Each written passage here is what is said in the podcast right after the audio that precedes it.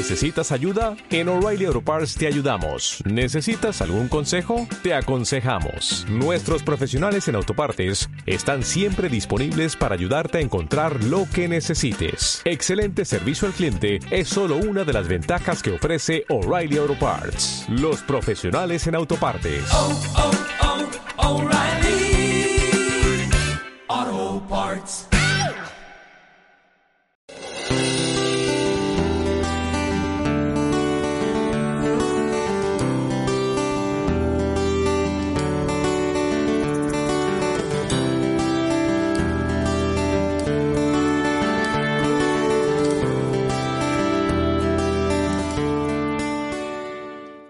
Tardes. Por los que no me conocen, yo creo que me conocen casi todos. Soy Daniel Haut y eh, soy medio argentino, medio alemán, no sé, algo entre medio. Y eh, cuando eh, René me preguntó si hago en tema, dije claro que sí. Y respondí un poco, un poco demasiado rápido, porque después me di cuenta de los versículos que me mandó René. Me hubiese gustado más que invita, me invita a ver un partido con él, por ejemplo, como ayer Argentina-Chile. Ya saben cómo salió. Los argentinos están un poco más contentos, pero bueno, también me gustaría jugar contra Chile en, en, la, en los mundiales, así que se esfuerzan un poquito. Hoy, hoy, día no hablamos de fútbol, sino hablamos del miedo y ya era muy interesante las respuestas. Y creo que no hemos tenido en los últimos, qué sé yo, 20 a 30 años, un tiempo de miedo como este, como lo hemos pasado en los últimos dos años. Y creo que es un tema importante. Me hubiese gustado escuchar qué dice René. Ahora tendrán que escuchar lo que digo yo. Pero espero que no soy yo quien habla, sino que Dios habla. Así um, les pido al Señor que, que abra a los oídos de ustedes y que me dé sus palabras, porque mis palabras no sirven nada. En su nombre, amén. Bueno, así le respondí a René mi descuido juvenil, que sí que hago la prédica, y ya cuando vi los versículos me di cuenta que ya ni corona, ya tuve corona, ya ni las vacunas, ya tengo todas las vacunas posibles, me iban a salvar de la prédica. Y porque el texto es complicado. Primero, el, el texto que leímos hoy en, en, en Lucas eh, 12 eh, no habla solamente del miedo, sino habla del dinero, habla de muchas cosas y podríamos rellenar unos días enteros con ese texto. Es provocativo ese texto, es desafiante, es molesto, pero también es fundamental. Y me cuesta un poco hablar de los costos. yo prefiero hablar de las riquezas que tiene el Señor, que también hay costos, por ahí no nos gusta tanto. ¿Y por qué hablar de condiciones si Dios nos ama incondicionalmente? Y por último, ¿por qué es malo de querer seguridad para cubrir y alimentar nuestros miedos y cómo es la vista de Jesús a nuestros miedos y a las preocupaciones que nos tocan todo el día. Así el tema es vivir sin, vive sin miedo. Hasta el, te el texto es provocativo, ¿no? A, a mí me... como decir, eso no existe. Si alguien dice que vive sin miedo, es, es mentiroso. Quizás unos 5 segundos, quizás unos 10 segundos, el café te ha dado un buen eh, como empujón emocionalmente, pero después, unas semanas, unos días, siempre nos llegan eh, los miedos, las preocupaciones por nosotros, como escuchamos recién, por la familia. Muchas veces no somos tanto nosotros, sino la gente a nuestro alrededor. Y si esperan hoy una charla motivacional, invitaron al equivocado. Y me gusta que no hablo yo. Yo creo que las palabras de Dios son mucho más poderosas. Así voy a dejar hablar mucho la Biblia, porque ahí, baja, oh, ahí no hay margen de error en la Biblia. Así es bueno vivir sin miedo. ¿Y cómo se define el miedo? ¿Se han una vez preguntado qué es el miedo? Si ustedes estarían, si alguien les preguntaría, ¿cómo describen el miedo? ¿Qué es el miedo para ustedes? Yo intenté hacer mi propia definición y eso era, um, yo le puse el miedo con mis propias palabras. El miedo es un sentimiento negativo fuerte que refuerce o debilita mis acciones frente a una amenaza. Así otra vez, es un sentimiento negativo fuerte que refuerza o debilita mis acciones frente a una amenaza. Por ejemplo, estuve pensando es que me encuentro afuera con el René y de repente nos topa un, un oso de, así, un metro, el ojo. Y de repente estás con el frente del, del oso y hay dos opciones. O el miedo te paraliza, que creo que es bueno con los osos, como lo he escuchado, pero yo prefiero el otro, yo corro. Y eso es lo que también nos causa el miedo. El miedo también nos, nos hace llevar acciones. Así, si René se queda parado, mejor para mí, me salgo corriendo. Y el miedo me empuja también a correr más, correr más rápido. Así es la pregunta. ¿El miedo siempre está mal? Hay algo que se llama el, la ley de la primera mención. Y eh, me interesaba un poco saber eh, en la Biblia cuándo aparece la primera vez el miedo. Porque esa ley dice, eh, si vos escucha, eh, si aparece la primera vez en la, en la Biblia la palabra, muchas veces define las veces en cuanto aparece esa palabra otra vez. ¿Qué creen ustedes? ¿Cuándo es la primera vez que... que ajá, ya vi, no lo vieron, espero. Eh, ¿Cuándo es la primera vez que aparece el miedo? ¿Alguien sabe en la Biblia? Eso, cuando pecaron. Ahí está, estuve rápido. Y es, cuando eh, Adán eh, mordió a la manzana y comió de la fruta prohibida y dijo, y él respondió, oí tu voz en el huerto y tuve miedo porque estaba desnudo y me escondí. La primera vez siempre se, se encontraba con Dios, había tantos encuentros, pero nunca había gustado el miedo. Así entró el pecado al mundo y entró el miedo con el pecado. Es importante saber, ahí es la primera vez que se, que se experimentaba el miedo. ¿Y eso también significa el miedo es algo malo? Si yo veo a mis hijos andar al camino de escuela, primero me da miedo a mí. No sé, manejan como los argentinos o no sé. Eh, creo que los otros países en América del Sur tampoco manejan mejor. Aunque los chilenos no estaban tan malos. Bueno, y mis hijos manejan así y cruzan la calle, un poco de miedo no les, no les, haría, no, no les haría mal, porque viene el auto y lo atropella. nos ha pasado que cruzan la calle y se caen, gracias a Dios, frenó el auto. Así el miedo también puede proteger. Así hay que discernir entre el miedo y miedo. Hay un miedo bueno y hay un miedo malo.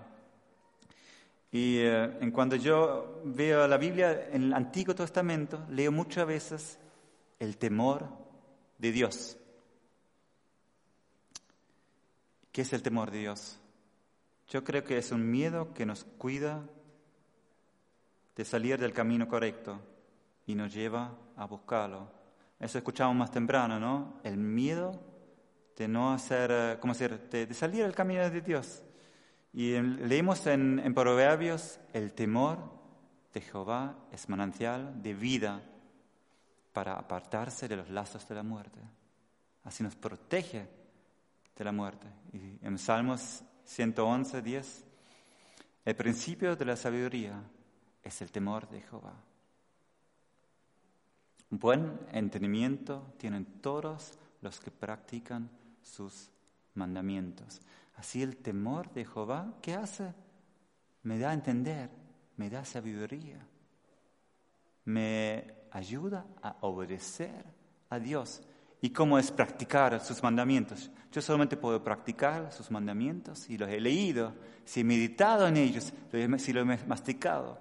Así también lo puedo, lo puedo obedecer. Y el temor de Dios ayuda en eso.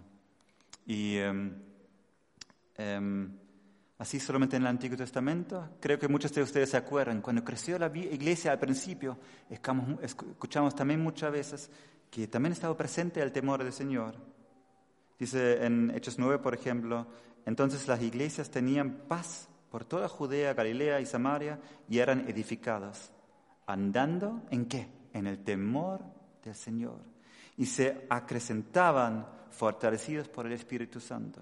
Así en el comienzo y en el camino está el temor del Señor y les, acompañaba el Espíritu Santo. Y alguien podría estar ahí, pero eso es nuevo para mí. Siempre hablan de la- en la iglesia que Dios es amor, que Dios es un buen padre, es Dios te cuida y, siempre quiere lo mejor para ti. Si Dios es mi padre, ¿por qué temerle? ¿Por qué tenerle miedo? Es buena pregunta. Y más temprano ya eh, em, dijeron también un versículo clave. En 1 Juan 4:17 dice, en esto se ha perfeccionado el amor en nosotros, para que tengamos confianza en el día del juicio. Pues como Él es, así somos nosotros en este mundo. En el amor, ¿qué hay? No hay temor, sino que el perfecto amor echa fuera el temor, porque el temor lleva en sí castigo, de donde el que teme no ha sido perfeccionado en el amor. Así he hecho un estudio. ¿Qué significa? ¿Hay que temer a Dios, pero no hay que tener miedo? ¿Qué, tiene que ver eso?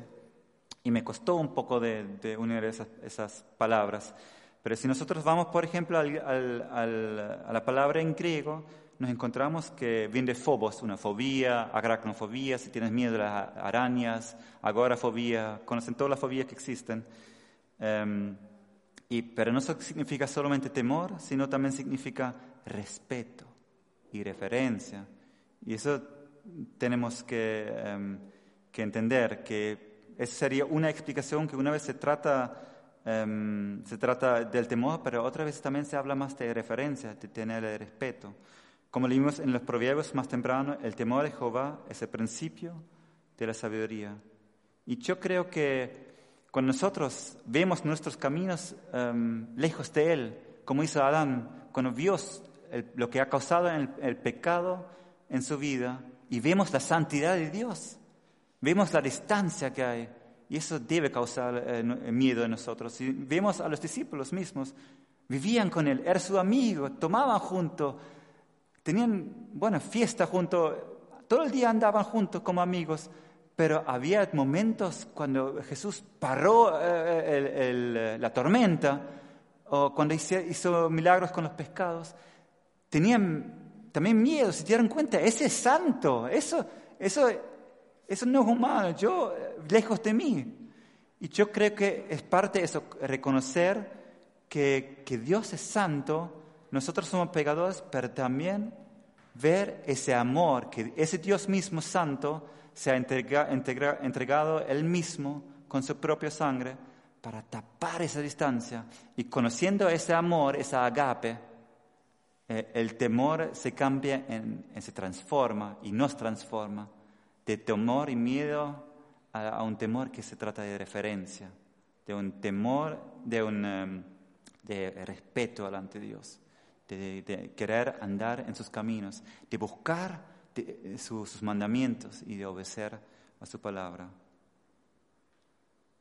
Así, eso todo es la introducción. Espero que tenga- tengan eh, nada planeado mañana, mañana en la mañana. Puede ser que terminamos hasta las 7. Así, vivir sin miedo. ¿Por qué empecé con esa introducción?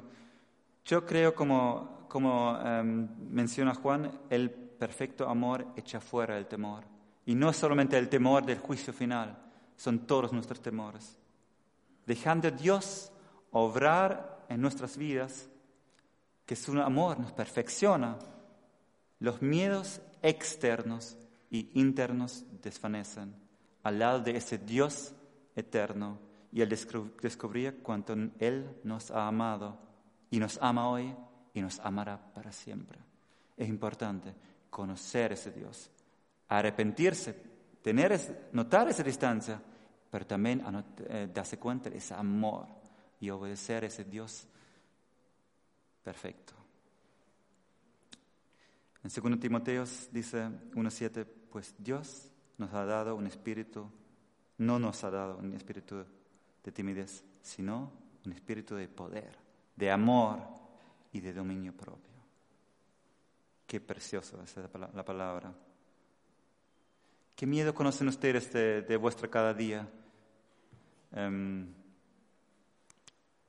bueno, ya escuchamos un poquito, así no lo voy a hacer. eh, quise preguntarlos, no sabía que iban a hacer la pregunta más temprano, pero creo que son muchas veces lo mismo, es como son las enfermedades. No sé, uno viene un puntito ahí, yo tengo muchísimos puntitos en todos lados y crees, ay, podría ser cáncer, podría ser eso, podría tener corona, me siento acá, uno, ¿quién, quién no conoce eso? Que tiene un dolorcito en la garganta y hoy me podría haber tocado. Podrían ser eh, miedos existenciales, puede ser soledad, tengo que envejecer solo, nunca voy a encontrar una pareja, o pueden ser miedos, ¿cómo sigue mi relación? O de no ser suficiente, o encontraré un trabajo. Hay tantas diferentes cosas y, eh, miedos que, nos pueden atacar. Y me interesa saber, Jesús habla en el Lucas 12 justo de eso. Y te pediría si podrías leer el texto de hoy, de Lucas 12, 22 a 34, por favor. Digo luego a sus discípulos, por tanto os digo, no os afanéis por vuestra vida, qué comeréis, ni por el cuerpo, qué vestiréis. La vida es más que la comida, y el cuerpo que el vestido. Considerad los cuervos, que ni siembran ni ciegan, que ni tienen despensa ni granero, y Dios los alimenta. ¿No valéis vosotros muchos, mucho más que las aves? ¿Y quién de vosotros podrá con afanarse añadir a su estatura un codo? Pues si no podéis ni aun lo que es menos, ¿por, qué os afanáis por lo demás? Considerad los lirios, cómo crecen. No trabajan ni hilan, mas os digo que ni aun Salomón con toda su gloria se vistió como uno de ellos. Y, y si así viste Dios la hierba que hoy está en el campo y mañana es echada al horno, ¿Cuánto más vosotros, hombres de poca fe? Vosotros pues, no os preocupéis por lo que habéis de comer, ni por lo que habéis de beber, ni estéis en ansiosa inquietud, porque todas estas cosas buscan las gentes del mundo. Pero vuestro Padre sabe que tenéis necesidad de estas cosas. Mas buscad el reino de Dios, y todas estas cosas os serán añadidas. No temáis, manada pequeña, porque a vuestro Padre le ha placido daros el reino. Vended lo que poseéis y dad limosna. Haceos bolsas que no se envejezcan, tesoro en los cielos que no se agote, por, eh, donde ladrón no llega, ni polilla destruye. Porque donde está vuestro tesoro, allí estará también vuestro corazón. Ahí bien, ¿no? Un tema enorme muchas cosas. No se trata solamente de un miedo, no se trata solamente de enfermedad, se trata de nuestro dinero, de muchas cosas. Me gusta que ustedes en español tienen, lo tienen diferente en alemán, eh, esa palabra de preocupación. No os preocupéis por vuestra vida, que comeréis, ni por vuestro cuerpo, y sigue así. Así, eh, la preocupación es otra palabra para el miedo. Y me gusta un poco que dice la palabra preocupar es como si muchas veces nosotros antes del tiempo ocupamos de algo, ya pensamos, pero qué, ¿qué podría pasar después? ¿Pero qué hago yo mañana?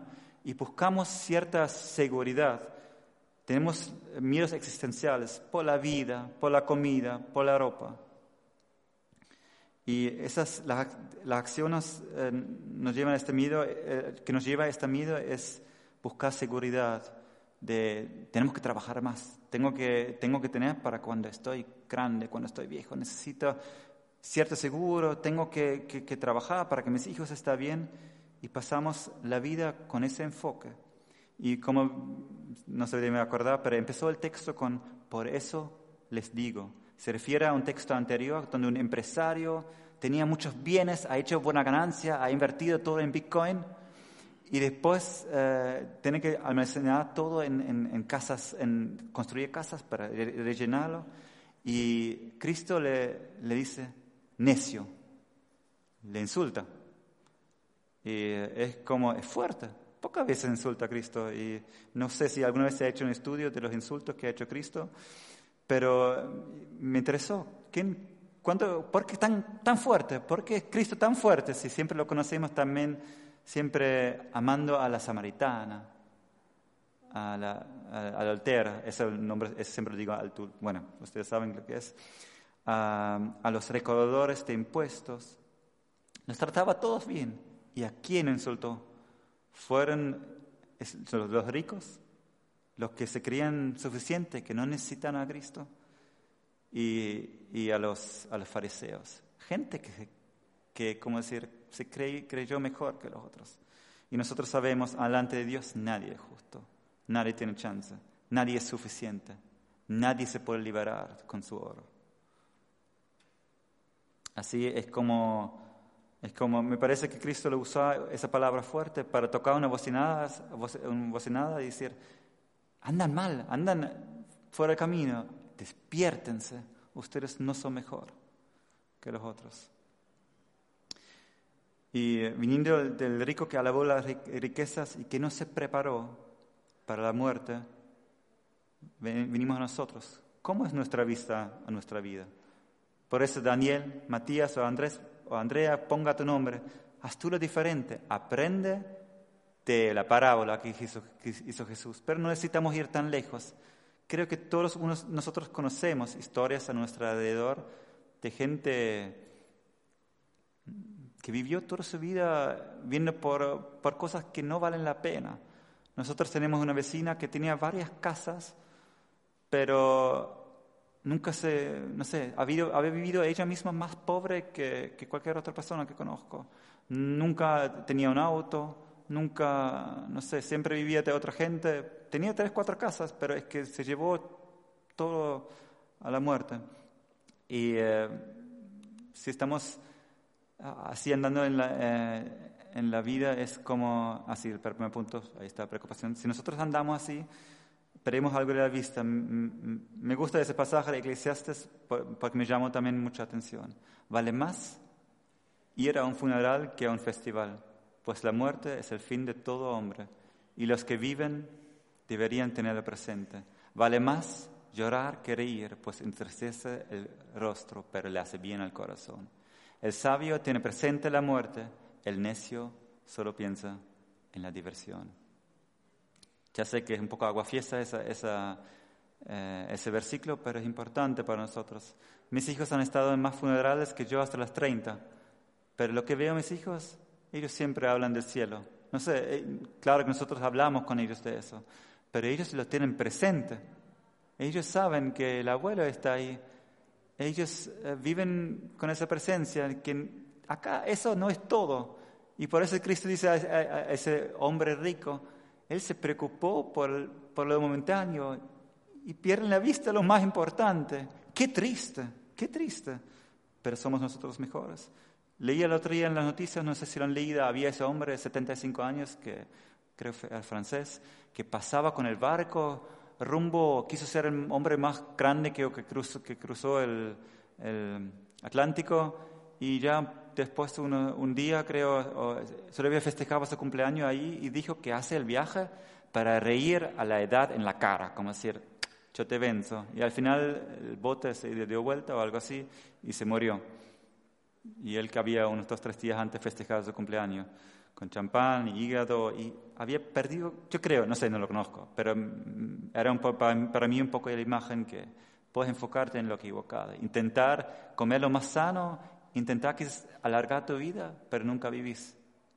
Y creo que Cristo nos quiere eh, abrir los ojos en eso. Pensa tú en tu vida, pensa tú en tu muerte. ¿Cuáles son tus miedos? ¿Y cómo te afectan en tu manera como pensás a largo plazo? ¿Qué quedará de ti? ¿Qué queda- quedará de todas las preocupaciones que tenés?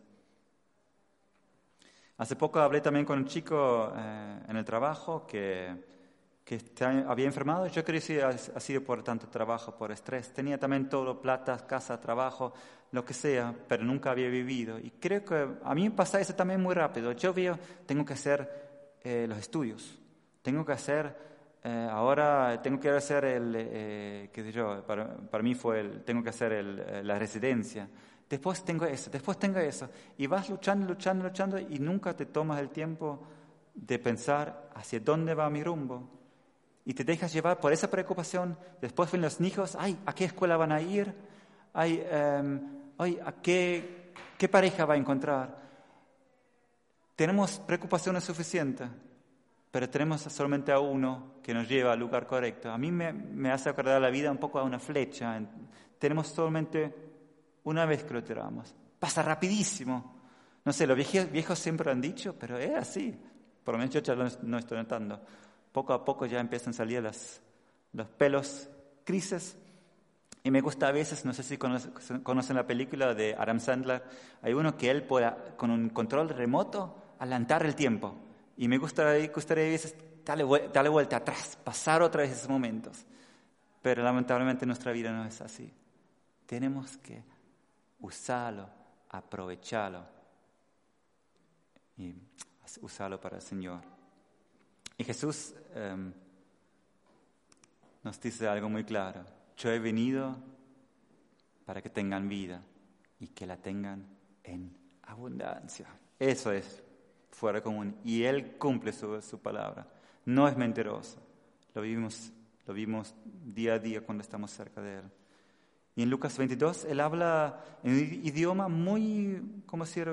diría yo? Muy, muy práctica, muy simple, ya demasiado simple, hasta que me molesta. ¿Entendés? Yo tengo mis preocupaciones, qué hago, cómo mantengo a mi familia, cómo pago la casa, cómo hago con el auto. Y Cristo empieza a hablar con el pasto afuera, de los lirios. Ellos no pasan frío. No sé, a mí un poco me costó, pero me parece que Él simplemente está diciendo, mira a tu alrededor, ¿quién hizo todo eso? Tómate el tiempo, vos corres por la vida, por tus preocupaciones, por el trabajo, pero mira a tu alrededor, se nota en cada detalle que había un creador, una persona, eh, un, un, Dios que, que es genial, que es perfecto, que aunque ese mundo ha caído, es fantástico, es fantástico como todo funciona, como los, animales, eh, bueno, las mismas plantas son bellas, el amanecer, las estrellas, el universo en su magnitud es increíble. Pero antes de la fundación de eso, Dios pensó en sus hijos. Así que, más, ¿qué, qué es más importante? ¿Nuestras preocupaciones o ese Dios? Si Él ha pensado en esos detalles afuera, y dicen, tienen que leer en Apocalipsis, dice que algún día vendrá Cristo y ese mundo se, eh, se, se. El cielo y, y tierra huyerán alante de su rostro, de su presencia. Pero para nosotros Él tiene un lugar preparado para sus hijos. Y eso para mí es, eso me da otra vista a, la, a mis preocupaciones. Él me da provisión. Él tiene todo pensado y planeado. En 1 Pedro 5, 5 a 7 dice, y todos sumidos unos a otros, vestidos de humildad. Yo creo que la humildad es también parte de temer a Dios, darle a Él el respeto, darle a Él la referencia. No nosotros, yo no sé qué es mejor para mí, Él sabe. Porque Dios resiste a los soberbios y da gracias a los humildes. Humillaos pues bajo la poderosa mano de Dios para que Él os exalte cuando fuere tiempo. Echando toda vuestra ansiedad sobre Él, porque Él tiene cuidado de vosotros. Qué palabras tremendas y preciosas, ¿no? Él tiene cuidado de, de vosotros. ¿Crees eso? Nos cuesta creer eso, ¿no? Siempre creemos, sí, pero, pero yo tengo que estar, yo tengo que hacer algo, porque depende, finalmente sí depende de mí. Tengo que dejar una monedita, tengo que... Es muy, el texto es muy provocativo, y, uh, pero yo creo que, yo estoy seguro que no es, no es una fantasía. Él se encarga de sus hijos. No debemos olvidar algo, en ese texto Él habla a sus discípulos. Los hijos de Dios tienen ese privilegio, a los que lo han conocido como su Salvador. Nosotros somos inútiles para Dios si no nos humillamos con la confianza de que Él lo hará todo bien. Y me hace acordar la historia de cuando Israel está la primera vez por entrar al Canaán. Están ahí y, cuentan, esa, ese país allá es espectacular, tienen las uvas que parten la tierra. Y al final están, están ahí contentos, pero dicen, ay, pero hay gigantes. Ay, Dios, bueno, es que lo que hizo, mató a, muchos egipcios, partió el, mar, pero eso, esos los eran miedos para ellos. ¿Qué haremos ahí? Mejor nos volvemos a Egipto a, ser esclavos. La verdad, el punto de vista, oye, qué tontos que han sido, pero qué tontos somos nosotros muchas veces, ¿no? Que nos dejamos dirigir por nuestros miedos. Y que era, que era em, así solamente José y Caleb dijeron, no, nosotros sí creemos. Si Dios nos va a llevar hasta aquí, yo sigo eh, con Dios, vamos a conquistar esa tierra. Y así, ¿qué pasó? Ninguno de los otros, de los grandes, podía entrar a esa tierra, solamente los que han creído. Y es importante en nuestra vida que nosotros seamos esos Caleb. El Caleb y José podían entrar en eso, porque ellos sí creyeron a ese Dios que es más grande que sus miedos. Y honramos a Dios cuando confiamos que, que Él provee. Por eso Él le, le ha hecho esa, estoy bastante seguro que ha hecho esos- ese concepto del- de las primicias, de dar el diezmo. Dios no, no no depende de nada de lo, que nosotros hacemos, pero nosotros dependemos de Él. Y Él nos quiere enseñar que aprendemos mientras más eh, le damos, dependemos de Él, más podemos vivir con el conocerlo. Y para Cristo es, no, es, no es uno de muchos conceptos, es crucial. Si vemos em, al, al jo- joven rico que viene a Cristo y dice, mira, he cumplido todas las leyes, he obedecido todo. Y Cristo le dice, mira, tú tienes todavía el problema, vende lo que tenés, porque tu corazón está afarado de eso, y después seguime a mí. Y él quiso seguir a la plata. Es muy importante. Y nosotros, em, hoy en día, no sé si ese joven vendría a la iglesia, estaríamos eh, diciendo al, al chico que, que le dice eso, ¿cómo vas a hacer eso a, a ese joven? ¿Cómo lo vas a dejar salir? Corre atrás de él y dice, mira, no era así, eh, no es tan complicado empezar a- a dar un poquito y con el tiempo. No, Cristo le dijo, hace eso, quédate conmigo o andate. Así no ha sido un concepto del costado. Para Cristo ha sido muy importante que, nos- que lo que tenemos, nuestros seguros, nunca deben ser más importantes. No siempre significa que tenemos que, que vender todo, pero puede significar eso. Hay que estar dispuesto que todo lo que tenemos es de Cristo. Todo. Se trata también de, de la familia, de la casa, del trabajo. Cristo realmente es digno de todas las cosas. Y hasta que no le ponemos en primer lugar, no podemos gustar de esa, de, de esa relación. Él nos enseña. Y muchas veces fallamos y volvamos a la cosa, pero Él quiere tener en primer lugar. Y tiene que tener en primer lugar en nuestra vida.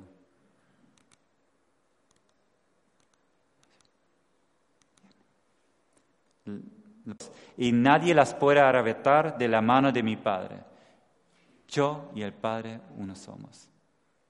Qué lindo, Él nos aferró a sus manos. Si somos suyos, somos suyos. Y quien se mete con nosotros, primero se mete con Él.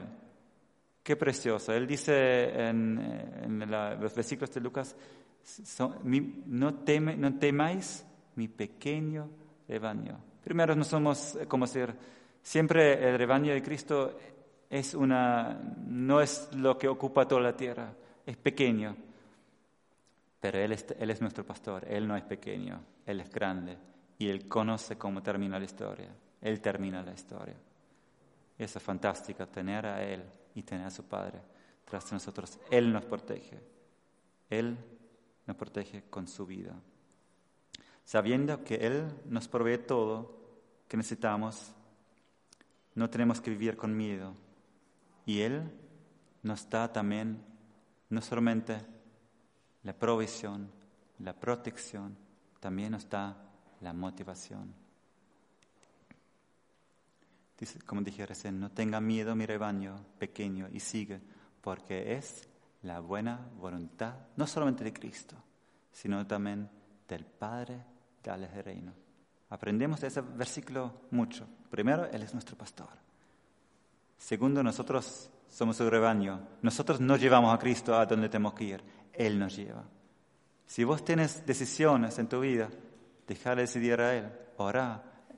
Si se trata del matrimonio, si se trata del trabajo, hasta si se trata de un auto, de una casa, Él tiene control y Él te dirige mejor que cualquier otra cosa. Él sabe dónde están los pastos bien jugosos, verdes, y como sabemos por el Salmo, a veces los caminos pasan por lugares que no nos gustan, pero Él te sabe la meta. Si nos dejamos llevar por, por los miedos, las preocupaciones, Él está ahí.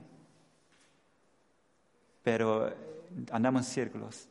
Si escuchamos su voz y sus ovejas escuchan su voz y buscan su voz, Sabemos no sabemos siempre cómo va el camino, pero Él nos dirige y sabemos al final vamos a estar con Él y con el Padre. Y el Padre tiene buena voluntad, no tiene mala voluntad. Ya sabió eso antes de la fundación de la tierra y tiene algo preparado que, que nos dejará con la bo- boca abierta. Dice Juan en Apocalipsis 21, después vi un cielo nuevo y una tierra nueva, porque el primer cielo y la primera tierra habían dejado de existir, lo mismo que el mar. Vi además la ciudad santa, la nueva Jerusalén, que bajaba del cielo procedente de Dios, preparada como una novia hermosamente vestida para su prometido. ¿Se acuerdan lo que dice Jesús? Era la buena voluntad. Le doy gracias a Dios que mis suegros me dieron la buena voluntad de casarme con la Paula. Y es algo lindo, no es solamente que dijo, haz lo que quieres, no, es la buena voluntad. Nos apoyaron, nos apoyan y así, así es Dios. Él tiene buena voluntad, nos apoya, nos prepara em, para lo que, lo que va a venir. Es la buena voluntad de Dios para que estemos siempre con Jesús. Y así también sigue.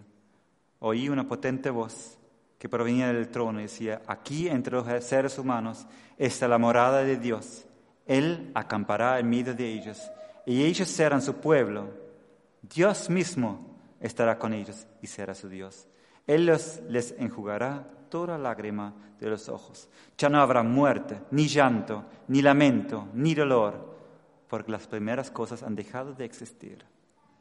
Él que estaba sentado en el trono dijo, yo hago nuevos, nuevas todas las cosas. Y añadió, escribe, porque estas palabras son verdaderas y dignas, dignas de confianza. También me dijo, ya todo está hecho. Yo soy el alfa y la omega, el principio y el fin.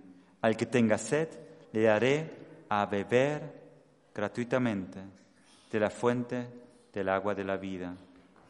El que salga vencedor heredará todo esto, y yo seré su Dios, y él será mi hijo. Así quedará para el final. ¿Quieres que tu vida no sea dirigida por el miedo y de seguridades que vienen, vienen y van? Si no has conocido a este, que tiene la fuente del agua, de la vida, te invito a que, lo- que vengas a Él. Yo no lo tengo, yo no te podré, podré ayudar con los miedos, pero Cristo sí, es verdad, sus palabras son verdaderas. Hay que vivir en el hoy, con la mirada mañana, y sabemos que los hijos de Dios estarán con Él para siempre. Y si, si ya conoces a- al buen pastor y quizás te has alejado de Él, nos pasa, nos pasa seguidos que nosotros por ahí creemos, ay, pero yo quería ir por allá. Nos damos siempre cuenta, las preocupaciones lejos de Cristo se ponen grandes. Cerca de Cristo desaparecen, ya pierden de valor porque, porque Él, Él es Dios soberano, Él es fiel, Él es eterno, eterno y Él tiene una buena voluntad para nosotros y para nuestra vida. Quiero orar. Señor, te doy gracias. Gracias que tú tienes un plan para nuestra vida, Señor. Y te pido, Señor, que, que tú nos muestres cómo eres, Señor. Que tú eres santo y que también has, que has dado todo por nosotros. Gracias por Jesucristo que derramó su sangre por nuestras vidas, Señor, para ser rescatado y para ser de tu rebaño. Da que podamos vivir digno de esa llamada que nos has dado, Señor. Que te buscamos, que te conozcamos cada día más, Señor. La gente a nuestro alrededor no ve a nosotros, sino, sino ve a ti, Señor. Tú eres asombroso. Tú eres digno de todo poder y honra, Señor. Que tú vives y que tú te reflejas en cada paso que hacemos. Y gracias, gracias, gracias que podemos estar algún día contigo y que tú nos has preparado esa ciudad, Señor, contigo. Déjanos vivir en tu luz, Señor. Déjanos ver los miedos a través de tus ojos, Señor, y vivir una vida que te refleje a ti. Que la gente a nuestro alrededor vea cómo nosotros tratamos a los míos y preocupaciones y que eso apunta a ti, Señor. Gracias, gracias, gracias. Que tú nos acompañes en esta noche, Señor, y en la semana que venga y el resto de nuestra vida, hasta que tú vengas de vuelta. En nombre de Cristo Jesús. Amén. Siempre ando feliz cada día, pues Jesús el medio, la salida. No hay más problemas que no pueda soportar, pues Jesús el medio de su eterna paz. Aleluya, Señor,